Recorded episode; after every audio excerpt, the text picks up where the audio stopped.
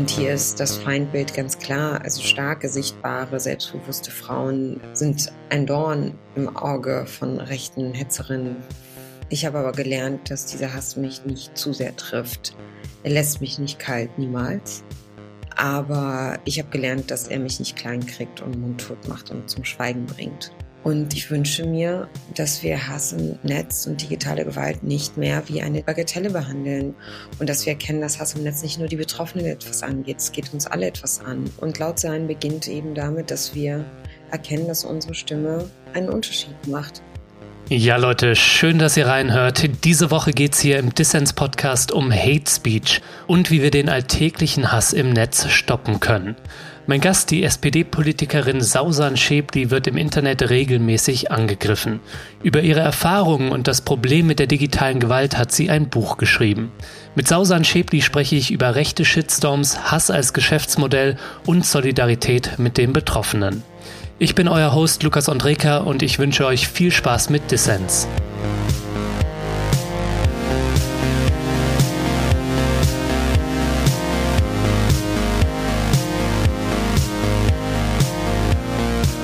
Frau Schäbli, schön, dass Sie beim Dissens Podcast dabei sind. Herzlich willkommen. Hallo. Hi, grüß Sie. Ja, Frau Schäbli, Ihnen schlägt regelmäßig Hass und Hetze im Internet entgegen bis hin zu Morddrohungen. Und Sie sind da längst nicht die Einzige. Wer nach außen hin eine Gesellschaft der Vielfalt repräsentiert oder sich für eine solche einsetzt, der erlebt mit großer Wahrscheinlichkeit Anfeindungen in sozialen Netzwerken, Online-Foren und Kommentarspalten. Frau Schäbli, wie bedroht der alltägliche Online-Hate unsere Demokratie? Massiv. Wir erleben weltweit, wie organisierte Netzwerke versuchen, unsere Demokratien ins Wanken zu bringen. Der Ansturm auf das Kapitol, die Ereignisse, Angriffe in Brasilien auf das Parlament. Viele Beispiele auf der Welt zeigen, wie ganz bewusst versucht wird, teilweise auch mit Fake-Accounts politisch Stimmung zu machen und ähm, Demokratien zu destabilisieren. Das Problem dabei ist, dass ich das Gefühl habe, es wird immer noch wie Nischenthema behandelt. Also wir wissen inzwischen ja auch, dass Hass im Netz töten kann. Walter Lübcke ist ein Beispiel. Hanau und viele andere auch. Ähm, Angriffe auf Kommunalpolitikerinnen, was ja auch eine Bedrohung unserer Demokratie ist.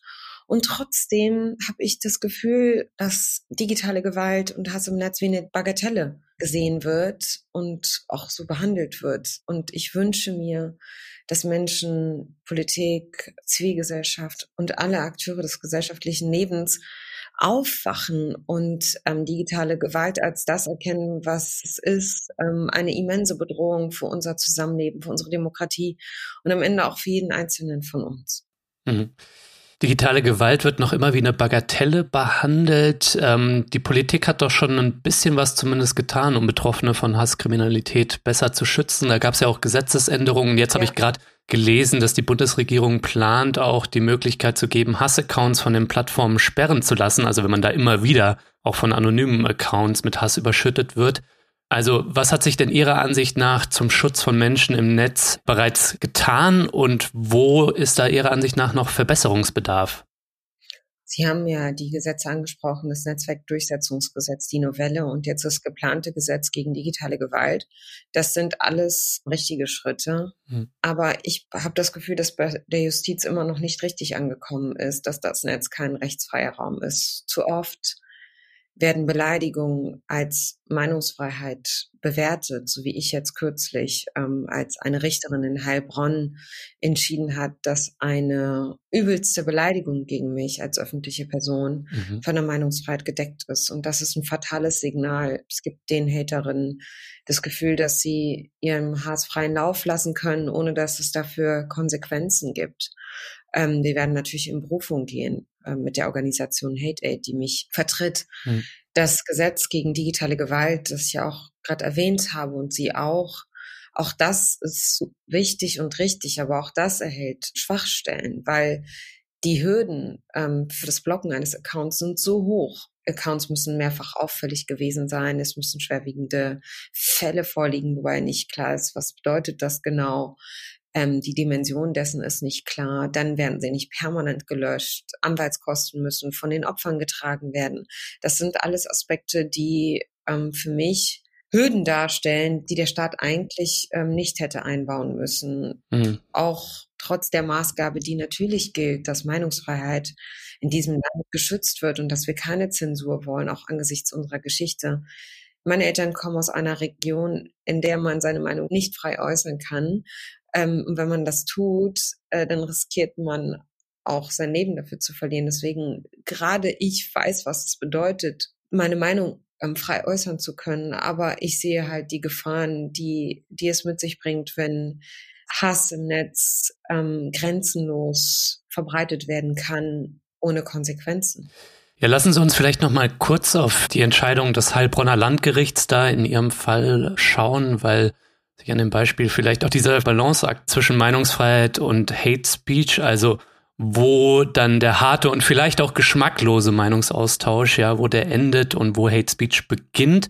Für den Kontext ja. nur, damit wir alle auf einem Stand sind, äh, da ging es darum, dass sie im Jahr 2020 von einem Twitter-Nutzer äh, als Zitat dämliches Stück Hirnvakuum bezeichnet wurden und die Richterin hat das jetzt dann entschieden, dass das noch von der Meinungsfreiheit gedeckt ist. Und man muss vielleicht noch kurz dazu sagen, dass sie das im Kontext dessen so bewertet hat, dass sie, ähm, es ging da glaube ich um Dieter Nuhr, ne, ähm, dass sie den zuvor in dem Meinungsaustausch als ignorant, dumm und uninformiert äh, bezeichnet haben. Nein, das habe ich nicht. Okay, wie haben Sie es dann gemeint? Ich habe nicht ihn als dumm und äh, ignorant, sondern ich habe seine Aussagen als dumm und ignorant bewertet. Das ist ein qualitativer Unterschied.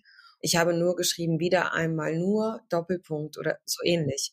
Ich meine natürlich seine Aussagen. Ähm, mir ist klar, dass ich einen Menschen nicht als dumm und ignorant einfach so bezeichnen kann, ohne dass es dafür Konsequenzen dann auch gibt. Ähm, auch er hätte ja dagegen vorgehen können, wenn ich ihn als Person meinte. Mhm. Und ein Stück Hirnvakuum ist eine Entmenschlichung. Es ist auch das ist definitiv ein qualitativer Unterschied. Ich habe nicht ihn als Person angegriffen. Und hier hat die Richterin eine Entscheidung getroffen, gegen die wir ganz klar in Berufung gehen werden. Renate Künast hat ja schon mal vor Gericht gewonnen. Und ähm, das ist für mich ein Signalurteil gewesen, was sie hätte auch als Grundlage nehmen können. Hm, ja, Ihre Aussage lässt natürlich Interpretationsspielraum, ob es sich nun auf nur als Person oder auf seine Aussagen bezieht, aber ein Stück, da stimme ich Ihnen ja vollkommen zu, das ist nicht zweideutig, sondern eben eindeutig verobjektivierend und damit ein Angriff auf Sie als Person. Wir sind da gespannt, wie das Berufungsgericht entscheidet. Aber was haben Sie vielleicht jetzt schon gelernt aus dem Fall? Was ich daraus gelernt habe, dass es wichtig ist, dass von Hass Betroffene, von digitaler Gewalt Betroffene nicht still sind, sondern weiterkämpfen und dass ich mich davon nicht klein machen lassen werde und dass ich mich davon auch nicht entmutigen ähm, lasse, weiterhin klar und deutlich gegen Haterinnen, gegen Demokratiefeinde vorzugehen und zwar auch juristisch, auch wenn in der Mehrheit der Fälle, wie gesagt, die Gerichte entweder der Meinung sind, dass der Täter nicht ermittelbar ist was absurd ist. Äh, da gibt es immer Möglichkeiten oder Beleidigungen, Diffamierung, Hass und Hetze von der Meinungsfreiheit gedeckt sind. Ja, Sie haben ein Buch zum Thema geschrieben. Es heißt Laut, warum Hate Speech echte Gewalt ist und wie wir sie stoppen können. Lassen Sie uns, Frau Schäbli, doch mal den Blick von der mangelhaften Strafverfolgung von Hate Speech vor Gerichten zur gesellschaftlichen Debatte lenken. Dass Hassrede im Netz echte Gewalt ist, wie Sie sagen, also Betroffene verletzt und dass sie auch der Nährboden ist für Gewalt im analogen Leben. Ist da Ihrer Ansicht nach eigentlich jetzt mehr Verständnis in der Gesellschaft mittlerweile dafür da, also dass Hassrede kein Feature demokratischen Streit sein darf, sondern dass Hate Speech als Gewalt thematisiert und bekämpft werden muss? Sehen Sie, ich bin mir da ehrlich gesagt nicht sicher. Also die Reaktionen auf den Hass, den ich erlebe, sind immer, die Leute sind immer total erschüttert und können es gar nicht fassen, wenn ich mir denke, aber was muss denn eigentlich noch passieren, damit klar ist, dass das nichts anderes als Gewalt ist? Und ich habe das ja auch auf der Straße erlebt, dass aus Hass im Netz auch physische Gewalt wurde. Und nicht nur ich, sondern es gibt etliche Berichte über Angriffe auf Kommunalpolitikerinnen. Und die sind breit in den Medien gelaufen. Aber ich habe das Gefühl, dass ganz viele es nicht wahrnehmen wollen. Die Leute, die nichts damit zu tun haben, auch wenn sie im Netz unterwegs sind, das konsumieren, sie haben noch nicht begriffen, welche Dimensionen das am Ende erreichen kann. Wir werden natürlich besser. Wir werden immer sensibler. Die Politik wird immer sensibler und auch immer mehr Menschen begreifen die Dimension aber immer noch zu wenige. Mhm. Sie haben eben kurz geschildert, wie der Hass gegen Sie im Netz auch zu körperlichen Angriffen auf Sie geführt hat. Ähm, wo ist Ihnen denn das widerfahren? Naja, in Berlin, ähm, ich beschreibe das auch in einem Buch auf offener Straße, da hat mich ein Mann ähm, geschubst und verbal beleidigt und hm. paar Meter später hat mich eine Frau auf einem Fahrrad geschrien, ich soll mich so abhauen, aufhören. Der andere hat mich, hat gesagt, soll mich verpissen. Das sind jetzt nur zwei Fälle, die ich explizit genannt habe. Es gab weitere ähm, Schubser. Das klingt harmlos, aber ist es nicht, weil das ist Gewalt und wir müssen nicht erst warten, bis Menschen getötet werden, damit wir aufwachen. Hm. Frau Schäpeli, lassen Sie uns doch vielleicht mal ein bisschen genauer auf Hate Speech und digitale Gewalt schauen, vor allem auf die Mechanismen und Personen dahinter. Denn Hate Speech ist ja kein reines Netzphänomen, sondern basiert ja auf Macht- und Diskriminierungsstrukturen in unserer Gesellschaft. Also Hass und Hetze im Internet richten sich ja vor allem gegen Menschen aus marginalisierten Gruppen, die zum Beispiel wegen ihrer Herkunft oder ihrer Hautfarbe oder auch ihrer geschlechtlichen und sexuellen Identität angegriffen werden. Also ich zum Beispiel mache einen Podcast und bekomme schon auch böse Kommentare, aber Hate Speech im engeren Sinne, davon war ich jetzt noch nicht betroffen. Und es liegt, glaube ich, ja, neben der Tatsache, dass ich nicht so exponiert bin wie Sie, auch daran, dass ich ein weißer Mann bin. Und Sie als Frau palästinensischer Herkunft, praktizierende Muslimin, Feministin und sozialdemokratische Politikerin, Sie checken da natürlich viele Boxen in der Feindbildskala von zum Beispiel rechten Hatern. Sind das denn auch so die Leute, die Sie vor allem mit Hass überschütten? Ja, klar. Also Sie haben es beschrieben, Frauen sind überproportional oft von Hass betroffen. Ähm, wenn eine Frau zusätzliche Identitäten mitbringt oder ein Mann, dann potenziert sich der Hass. Ich werde in der Tat als Migrantin, als Muslimin, als Politikerin angegriffen, angefeindet als Feministin. Und hier ist das Feindbild ganz klar. Also starke, sichtbare, selbstbewusste Frauen sind ein Dorn im Auge von rechten Hetzerinnen. Mhm. Das hat ganz viel mit patriarchalen Strukturen zu tun. Ja, all das erlebe ich viel mehr potenzierter als, als ein weißer Mann und mehr auch als eine oder anders als eine weiße Frau. Bei mir ist es immer eine Kombination aus antimuslimischem Rassismus, und Sexismus. Mhm. Ja, also ich habe ja so das Bild von Alman Achim im Kopf, wenn ich an Hater im Netz denke, ein weißer Mann mit autoritärem, sexistischem und manchmal auch rechtsextremem Weltbild. Aber gibt es da eigentlich Untersuchungen dazu, wer im Internet vor allem Hass und Hetze verbreitet? Also sind das vor allem Männer und Rechtsextreme? Ja, es gibt ähm, Studien, die ganz klar sagen, es geht vor allem von Männern aus, der Hass gegen Menschen, gegen Frauen vor allem. Mhm. Und er geht vor allem von rechten Kräften aus. Rechte Kräfte nutzen das Netz viel erfolgreicher als wir Demokratinnen. Sie haben sehr früh den Raum für sich erobert und agitieren viel effizienter, indem sie ähm, mit Desinformation, gezieltem Hass, mit Diffamierung, Gewaltandrohung operieren. Mhm. Das Internet insgesamt bietet Extremisten aller Couleur aber einen idealen Nährboden zur Vernetzung und zur Mobilisierung. Es gibt Hass von links, aber der ist nicht im Ansatz zu vergleichen mit der systematischen Verbreitung und der Gewaltandrohung und auch faktischen Gewalt, die von rechten Kräften benutzt wird. Mhm. Ja, rechtsradikale und rechte Netzwerke attackieren sehr bewusst exponierte Einzelpersonen wie Sie. Und das soll natürlich demütigen, Angst machen und zermürben, aber die Angriffe sollen auch in einem weiteren Sinne Menschen, für die sie stehen, einschüchtern. Also Sie sind ja eine Projektionsfläche für den Hass auf eine plurale Gesellschaft. Ja, die Leute, die ähm, gegen mich und andere Migrantinnen, Schwule, Lesben, ähm, Feministinnen haten, haten nicht gegen uns als Person. Die kennen uns ja nicht. Sie greifen die Werte an, für die wir stehen, eine plurale, diverse Gesellschaft, in der Menschen jeder Couleur, unabhängig von Herkunft, Kultur, sexueller Identität einen Platz haben, hm. ist ja nicht ähm, zufällig, dass in fast allen Hasstiraden gegen mich es heißt, hau ab in deine Heimat. Für diese Leute gehören Leute wie ich nicht nach Deutschland. Wir gehören nicht dazu. Sie wollen ein weißes, homogenes ähm, Land, in der äh, Diversität in jeglicher Art keinen Platz hat. Ja, und die Angriffe auf Menschen, die nicht in das rechte Weltbild passen, die gehören zum Alltag. Und das Klima im Internet gibt rechten Gewalttätern, glaube ich, das Gefühl, dass sie ein Recht haben, Gewalt auszuüben im analogen Leben oder sich dabei sicher fühlen. Wo wir vielleicht auch noch drüber sprechen müssen, Frau Schäbli, ist, wie äh, die Rechten das eigentlich schaffen, im Internet so dominant aufzutreten, dass man manchmal das Gefühl hat, ja, die sind in der Mehrheit. Dabei sind sie ja eigentlich in der Minderheit. Sie sind halt nur laut oder lauter als DemokratInnen. Warum sind die Rechten so erfolgreich? Äh, es gibt ja Studien, die belegen, dass ganz viele Likes von ganz wenigen Nutzern zum Beispiel produziert werden und dann so ein Klima geschaffen wird, das uns allen das Gefühl gibt, oh mein Gott, das sind da so viele, das ist die Mehrheit. Die Mehrheit denkt so antidemokratisch, die Mehrheit hatet im Netz. Mhm. Ähm, das ist systemisch, das ist organisiert, das sind richtige Netzwerke, die dahinter stecken. Das sind Fake-Accounts, die mit Desinformation arbeiten. Mhm. Und für die Betroffenen ist das in dem Moment ziemlich brutal und gefährlich und kann ja auch ins echte Leben überschwappen. Ich habe ja meinen Facebook-Account deaktiviert. Ein Ministerium mhm. hat mal meinen Facebook-Account analysiert. Die haben festgestellt, dass die Mehrheit der Follower Bots waren. Mhm. Also, und dass die Mehrheit der Interaktionen von Bots ausgelöst waren. Und das war, das ist ziemlich krass, weil ich habe ihn ja deaktiviert, weil ich so viele Drohungen bekommen habe und das Gefühl habe, da läuft was aus dem Ruder und ich kann das überhaupt nicht kontrollieren. Ich kann den Hass nicht löschen, Facebook tut nichts.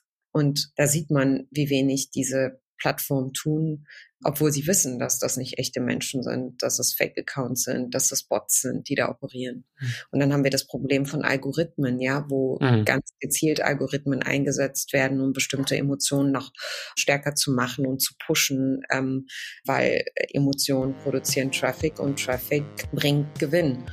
Und am Ende stehen wir da und denken, oh mein Gott, das sind ziemlich viele Menschen, die so ticken und denken. Aber im Prinzip ist es eine Minderheit, die es nur geschafft hat, mit ganz, ganz vielen Ressourcen, die sie da reinstecken, ähm, Geld auch, ein Klima zu schaffen, das Demokratien am Ende tatsächlich auch ins Wanken bringen kann.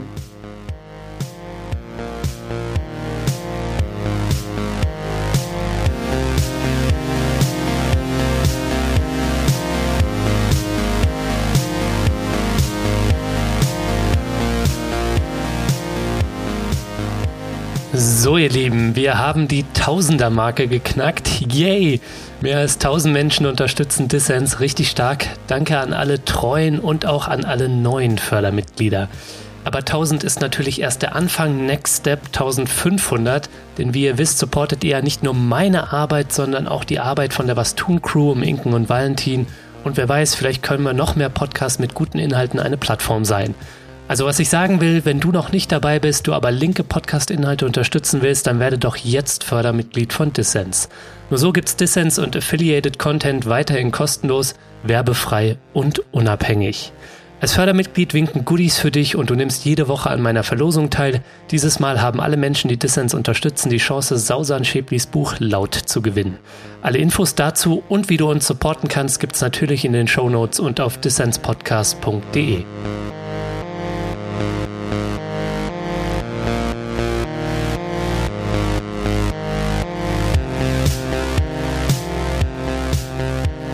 Ihr hört den Dissens-Podcast. Zu Gast ist die SPD-Politikerin Sausan Schäbli. Frau Schäbli, was ich mich gefragt habe, gibt es eigentlich auch Tage, wo Sie mal Ruhe haben, also wo Sie keinen Hasskommentar bekommen? Ich denke mal, das können Sie wahrscheinlich im Kalender als besonders anstreichen, solche Tage, oder? Also ich weiß auf jeden Fall, dass der Hass sich dann äh, potenziert, wenn ich laut bin. Sobald ich was twittere, poste etc., dann füllen sich meine Inboxen hm. noch mehr als sonst. Aber ich habe eigentlich jeden Tag ähm, Beleidigungen und Diffamierungen und Anfeindungen in meinen diversen Inboxen. Gab es eigentlich mal einen Moment, ähm, wo Sie überlegt haben, dann die sozialen Medien hinter sich zu lassen? Also Ihr Buch heißt laut und ist ein Plädoyer dafür, das nicht zu tun, die sozialen Medien, das Internet nicht den Demokratiefeinden zu überlassen. Aber ganz persönlich, ähm, Sie sind ja auch Mutter und haben ein Privatleben auch und ich stelle mir das emotional ziemlich belastend vor. Ähm, Gab es so Momente mal? Ähm, klar, immer mal wieder. Ich habe aber gelernt, dass dieser Hass mich nicht zu sehr trifft.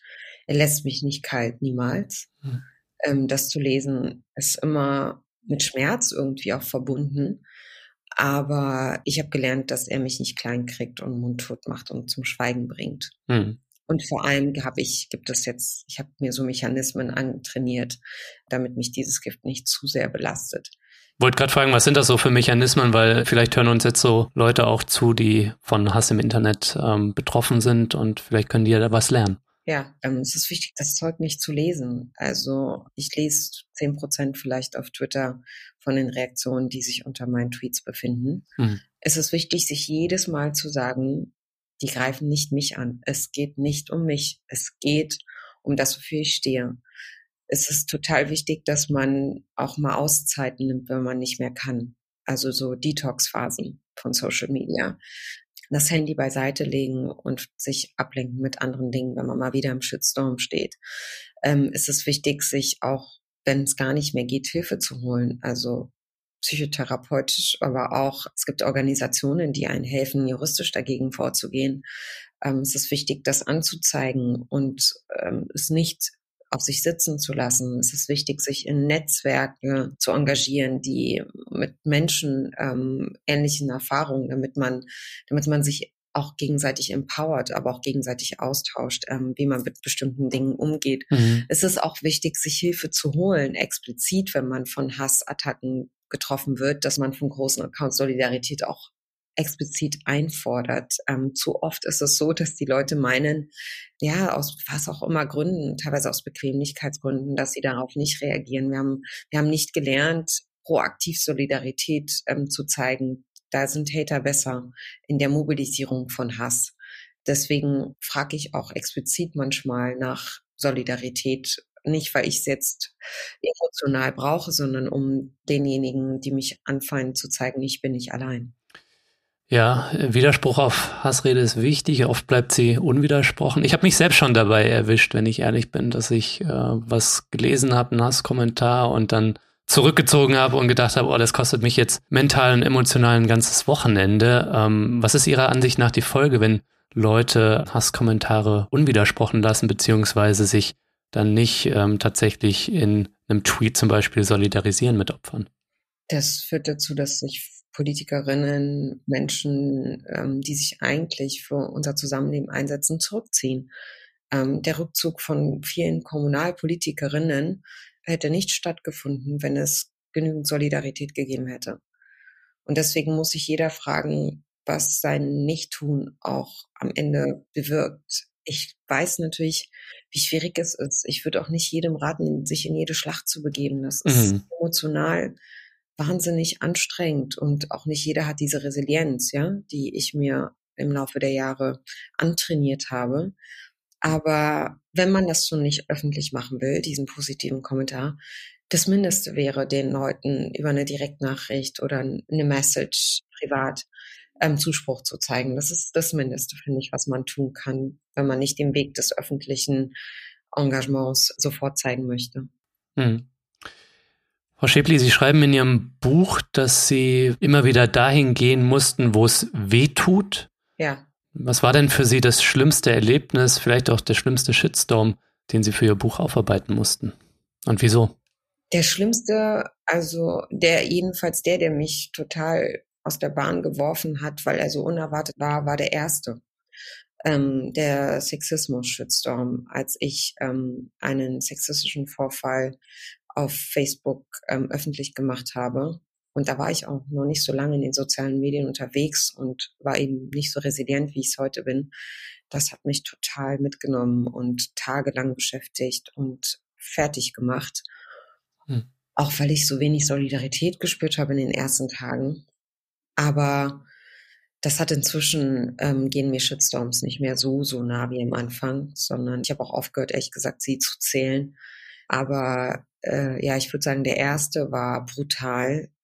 Der, der mir Angst gemacht hat, war der Shitstorm rund um äh, meinen Tweet äh, zu Chemnitz, wo ich an, anlässlich der gewaltsamen Auseinandersetzungen auf den Straßen in Chemnitz dazu aufgerufen habe, dass wir als Demokratinnen radikaler sein müssen. Radikal meinte ich natürlich im Kontext von zurück zu den Wurzeln der Demokratie. Radikal als Wurzel. Aber mir hat man dann vorgeworfen, ich würde zu Gewalt aufrufen. Hm. Und ähm, da hatte ich Angst, ähm, weil ich so viele Drohungen bekommen habe, dass ich gedacht habe, boah, da, da läuft was aus dem Ruder. Und da diesen Tweet habe ich ja dann auch gelöscht. Ähm, nicht, weil ich ihn bereut habe, sondern weil ich das Gefühl habe, hier läuft was außer Kontrolle und was ist, wenn wirklich die Situation eskaliert und Chemnitz brennt, dann werde ich als muslimische Frau Politikerin dafür verantwortlich gemacht und meine Familie wird da reingezogen und deswegen habe ich den Tweet damals gelöscht. Hm. Ja, es sei an dieser Stelle vielleicht auch erwähnt, dass Sie immer wieder unter Personenschutz stehen bei Veranstaltungen. Das ist eigentlich auch ein Zustand, an den wir uns ähm, als Gesellschaft nicht gewöhnen dürfen Sie haben ja schon die äh, sexistischen, rassistischen Anfeindungen gegen Sie ähm, erwähnt. Ähm, ich würde gerne noch mal mit Ihnen auf das schauen, was, glaube ich, auch vielen bekannt ist, nämlich den Rolex-Gate und was das auch mit ähm, Rassismus und auch Klassismus zu tun hat, die Anfeindungen, die Sie da erlebt haben. Ja. Im Jahr 2018 wurden Sie im Internet ja heftig dafür kritisiert, dass Sie auf einem offiziellen Pressefoto aus Ihrer Zeit im Auswärtigen Amt eine teure Rolex-Uhr trugen. Das Ganze ist als Rolex Gate dann bekannt geworden. Was denken Sie eigentlich, hätte eine weiße Parteikollegin oder Parteikollege diesen Shitstorm so erlebt? Anders. Bei mir kamen eben verschiedene Aspekte dazu. Antimuslimischer Rassismus, Sexismus und Klassismus. Aber ich empfinde diese Debatte ehrlich gesagt oder habe sie damals auch angesichts krasser sozialer Ungerechtigkeiten, angesichts krasser Armut in Deutschland und auf der Welt als absolute Zeitverschwendung, ähm, anstatt mich als Sozialdemokratin und äh, Kind von Geflüchteten, die den Aufstieg in Anführungsstriche, den ich nicht als Aufstieg bezeichne, sondern so bewertet es die Gesellschaft, wegen der Rolex mit Hass zu überschütten, sollten wir uns äh, mit Armutsbekämpfung beschäftigen und der Frage, wie in diesem Land sozialer Aufstieg auch dann gelingen kann, wenn die Eltern eben kein fettes Portemonnaie haben oder keine Akademikerin sind. Hm. Und das ist ehrlich gesagt äh, der Skandal, ähm, dass seit 2005 in Deutschland konstant jedes fünfte Kind in Armut aufwächst und dass es im Schnitt sechs Generationen dauert, bis Kinder aus armen Familien ein Durchschnittseinkommen erlangen. Und die Angriffe auf mich zielten ja genau darauf ab. Klar, dieses kleine Flüchtlingskind soll bitte klein bleiben und niemals in der Lage sein, äh, sich eine Rolex zu kaufen. Das ist das, was wir als Bilder für Menschen wie mich ähm, haben. Ich glaube, das ist das, was, was eine weiße Frau nicht äh, so erlebt hätte. Ja, voll. Also ich finde, man kann natürlich Luxuskonsum kritisieren und sollte das auch, aber dann halt als Hate gegen das Game und nicht als Hate gegen einzelne Player. Und den Leuten geht's ja nicht darum, diesen rechten Hatern Luxuskonsum oder soziale Ungleichheit zu kritisieren, sondern darum, dass eine nicht weiße Frau etwas besitzt, was ihr vermeintlich nicht zusteht. Also wenn sozialer Aufstieg, dann bitte nur für weiße Deutsche. Naja, genau, das meine ich. Also wir haben keine Bilder für, für einen sozialen Aufstieg für Menschen wie mich. Die gibt es nicht. Und deswegen bekommen wir dann den Hass in diesem Sinne ab. Ähm, es hieß ja da nicht umsonst, was willst du eigentlich noch? Dieses Land hat dir alles ermöglicht. Hm. Ja. Frau Schäbli, wenn wir mal drauf schauen, was wir tun können, um Hate Speech zu stoppen, und das hat natürlich verschiedene Dimensionen und die Verantwortung von äh, jeder Einzelnen, jedem Einzelnen von uns haben Sie schon angesprochen. Aber lassen Sie vielleicht nochmal den Strang Politik und Justiz aufgreifen, ähm, über den wir eingangs auch schon gesprochen hatten. Was würden Sie sich denn da noch wünschen, gerade jetzt mit Blick auch, wir haben jetzt die Gesetze, aber es ist ja auch eine Frage, wie wird das umgesetzt, wie viele Ressourcen haben dann auch die Strafverfolgungsbehörden zum Beispiel? Ja, ich glaube, es ist ein Bündel an Maßnahmen. Das erste ist, die politischen Rahmenbedingungen müssen stimmen, damit sich ähm, Menschen angstfrei im Netz bewegen können, darf es nicht so sein, dass Hass sich so grenzenlos verbreiten kann, ohne dass die Politik reagiert, die Plattformen auch zur Rechenschaft gezogen werden. Bisher sind die sozialen Medien noch zu unreguliert. Ähm, wir haben Ansätze ähm, mit dem Netzwerkdurchsetzungsgesetz, ähm, mit dem die Rechte der Nutzerinnen sozialer Netzwerke gestärkt werden der im Netz bedroht, beleidigt wird, muss die Möglichkeit haben, dies auch im sozialen Netzwerk einfach und auch unkompliziert anzuzeigen. Und das ist halt nicht so. Hm. Jeder von uns weiß, der denn, der mal was gemeldet hat, ähm, wie es ist, dass man entweder man bekommt keine Reaktion oder die Reaktion fällt nicht so aus, wie man sich das wünscht. Accounts werden nicht gesperrt.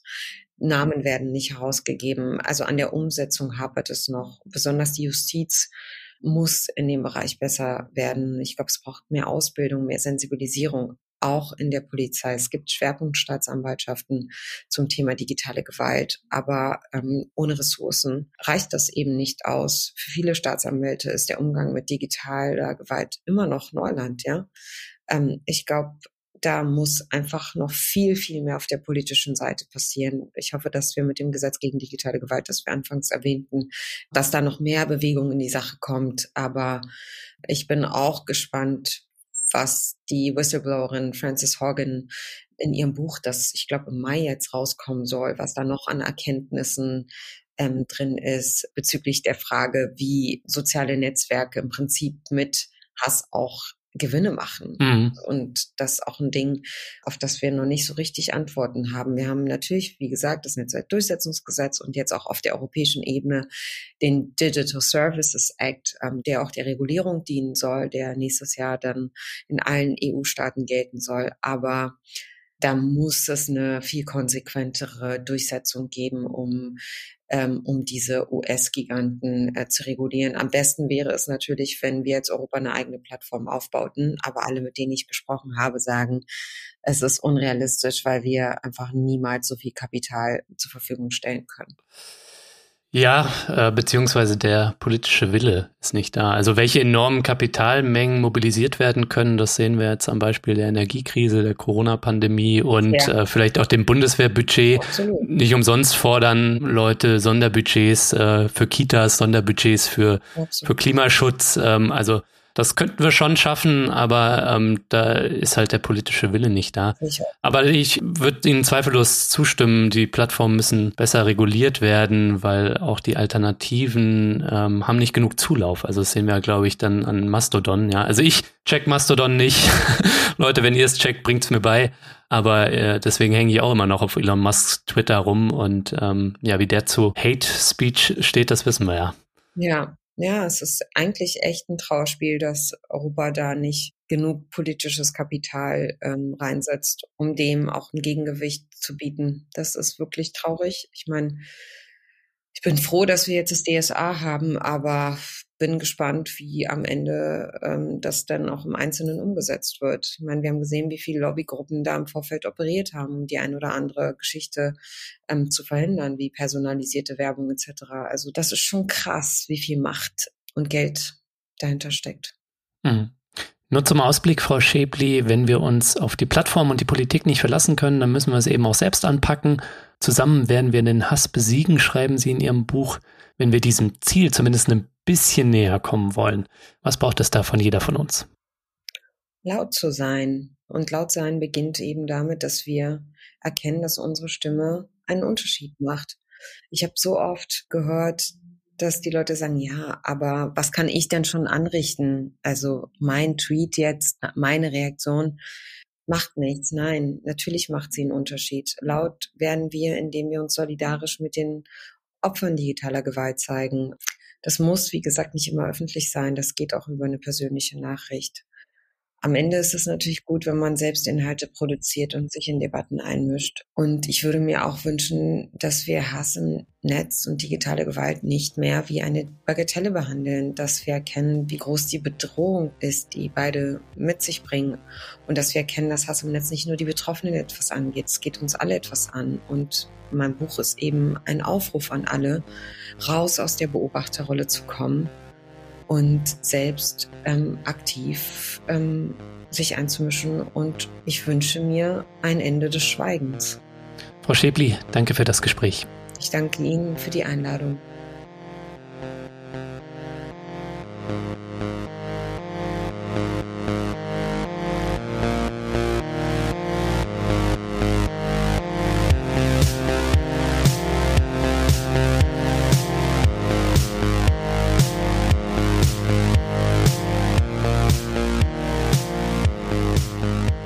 Ja, das war's auch schon wieder. Das war der Dissens Podcast für diese Woche. Schön, dass ihr alle dabei wart. Zu Gast war die SPD-Politikerin Sausan Schäbli. Wenn ihr euch für sie oder ihr Buch über Hate Speech interessiert, dann schaut mal in die Shownotes, da habe ich entsprechende Infos verlinkt. Und vergesst nicht, damit ich Dissens weiterhin für alle da draußen kostenlos machen kann, bin ich auf euren Support angewiesen. Erzählt allen Leuten von diesem Podcast hier, hinterlasst positive Bewertungen auf den Plattformen und wenn ihr könnt, dann werdet doch Fördermitglied. Alles klar, das war's dann auch von mir soweit. Bleibt nur noch zu sagen, danke euch fürs Zuhören und bis zum nächsten Mal.